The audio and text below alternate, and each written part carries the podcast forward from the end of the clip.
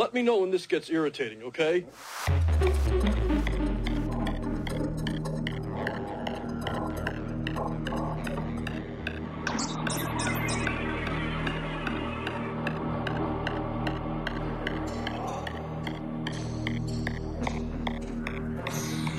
Андрей Мацко. Выплывший.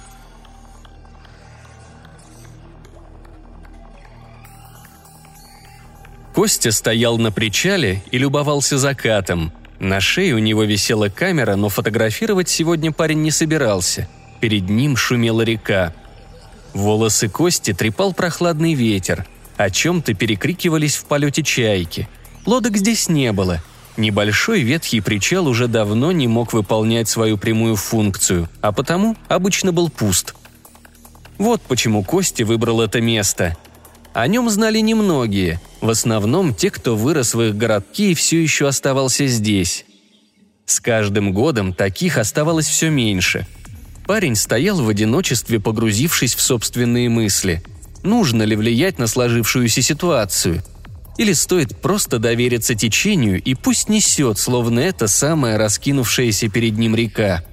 Костя понимал, что вернуть на исходную, отмотать цепь событий назад не получится – но лихорадочно искал возможный выход и раз за разом проигрывал в голове действия, которые предстояло выполнить. Он включил свой старенький Никон в режим просмотра и вернулся на несколько десятков кадров назад, до того самого видео. Маленький экран показал, как группа ребят избивает и насилует девушку. О ее личности и дальнейшей судьбе Костя ничего выяснить не смог. Зато дома увеличил изображение – в видео засветились лица троих из пяти парней, и двое были ему хорошо знакомы. Запись заканчивалась ничем, обрывалась, потому что его заметили и чуть было не догнали. Сбежал. С одной стороны, как трус, с другой, Костя понимал, что один против пятерых он сделает не больше, чем девушка с видео. Он выключил камеру и снова посмотрел на тонущий в реке оранжевый диск. Солнце-то выплывет и подарит новый рассвет. Сможет ли выплыть он. За спиной зашуршала галька. Костя повернулся и увидел одного из них. Интересно, он действительно пришел в одиночку? «Константин, а ты шустрый. Обычно мне удается догнать беглецов. Да не боись, не трону. Показывай, что там у тебя». Это был Сергей, самый опасный из тех двоих, которых узнал Костя, потому что отец Сергея служил в органах. И он, и второй знали о причале. Они выросли в этом городе и уезжать не собирались. Если у тебя есть связи, здесь ты как у бога за пазухой. У этих связи были, но сейчас Костю волновало не это. Если Сергей рассказал отцу о звонке, то восхода солнца Костя наверняка не увидит. Он снял с шеи фотоаппарат и протянул Сергею. «Скажи, что с девушкой?» Сергей взял камеру и принялся ее осматривать. «Послушай, ты ведь свой выбор уже сделал, правильно? Не в ментовку позвонил, а Вите. И правильно сделал, я считаю. И поверь, у меня есть все доводы так считать. Как там оказался вообще, папарацци?» Костя не сводил взгляда с фотоаппарата. Он не мог заставить себя смотреть в глаза насильнику, поэтому и вперился в технику. Сергей был прав. Костя сделал выбор и не мог отменить свое решение. Не в этой ситуации – Кому, как не корреспонденту, знать о коррумпированности местной власти, о продажных судах, о сидящих в высоких креслах ублюдках, покрывающих преступления, совершенные их детьми? Он позвонил второму из двоих, которых узнал, Виктору. Договорился о встрече, рискуя потерять жизнь. Если ее можно так назвать, когда только и делаешь, что сводишь концы с концами. Он сделал свой выбор и сделал первый ход. А девушка? Почему Сергей просто не успокоит? Не скажет, что с ней все в порядке, потому что это не так? Я люблю... любил гулять вдоль берега. Заблудился. Пошел на свет костра и просто оказался в нужном месте в нужное время. У нас, журналистов, такое бывает. «Это с какой стороны посмотреть?» – заметил Сергей, обнаружив наконец на фотоаппарате разъем для карты памяти. «Вот с моей, в ненужное время в ненужном месте ты оказался. Давай поменьше вопросов. Просто закончим это все здесь и сейчас. Я про тебя справки навел. Ты вроде парень ровный, надеюсь, что брыкаться не вздумаешь». Я тоже навел, поэтому да, знал, на что иду. «Не сыкотно?» Сергей извлек карту. «Есть немного», — честно ответил Костя. «Но я думаю, что это лучше, чем идти в... в ментовку. Да, второй вариант хуже, могу заверить. Там тебе не обрадовались бы ни мой батя, ни его коллеги. Но ведь и по-другому можно было. Ты мог просто удалить нахрен это все и постараться забыть, как страшный сон». Сергей расстегнул куртку и достал из нагрудной кобуры пистолет. Рискуя упасть в воду, Костя вжался в шаткую ограду причала. Раздался предупреждающий треск гнилой древесины. «Не ссы! Я просто хочу, чтобы ты понимал.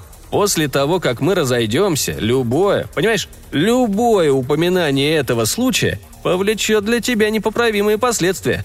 Усек? Да. Хорошо. Ствол отправился обратно в кобуру. Держи.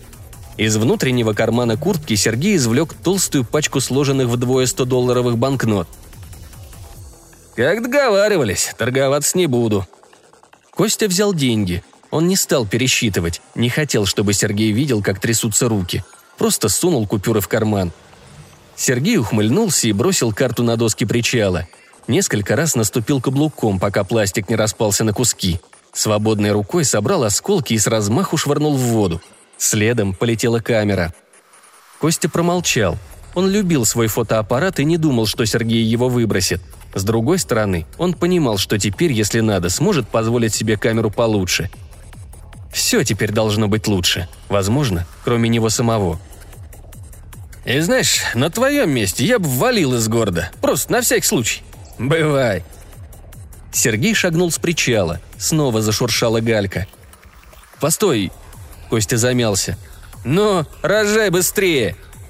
«Пообещай, что больше подобного не сделаете».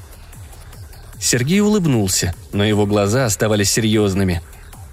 «Послушай, мы не хотели. Просто пьяные были. Обещать тебе я, естественно, ни хрена не буду, но хочется, чтобы ты понимал. Если бы можно было все вернуть, мы бы вернули. Каждый из нас. Это навсегда же. Оно никогда не проходит бесследно. Это все? Девушка жива? А ты как думаешь? Сергей сплюнул и зашагал прочь. Костя стоял на причале и любовался закатом. Ветер продолжал трепать его волосы. Чайки продолжали кричать. Рядом безмятежно шумела река. Без фотоаппарата на шее стало легче, на душе тяжелее. Далеко в стороне, на одном из многочисленных холмов в лучах уходящего солнца, поблескивал взятый из студии мощный объектив камеры, призванный, как и спрятанный на груди у Кости микрофон, записать признание преступника. Ему предстоит отъезд. Вещи уже собраны, осталось лишь забрать из тайника копию видео – извлечь сегодняшние записи и убедиться в том, что они попадут в правильные руки. Последнее уже после того, как он пересечет границу. Костя размышлял над словами Сергея. Тот спросил, как он думает. Сегодня Костя готовился к тому, что может умереть. Пока выжил. Он думает, что девушке повезло меньше, что она мертва. А еще думает, что это ведь действительно никогда не проходит бесследно – он тяжело вздохнул, выключил микрофон и снова посмотрел на почти скрывшийся в воде оранжевый диск. Завтра солнце выплывет из реки и подарит новый рассвет. Сегодня Костя тоже выплыл, но его не оставляло чувство, что он все еще по уши в дерьме.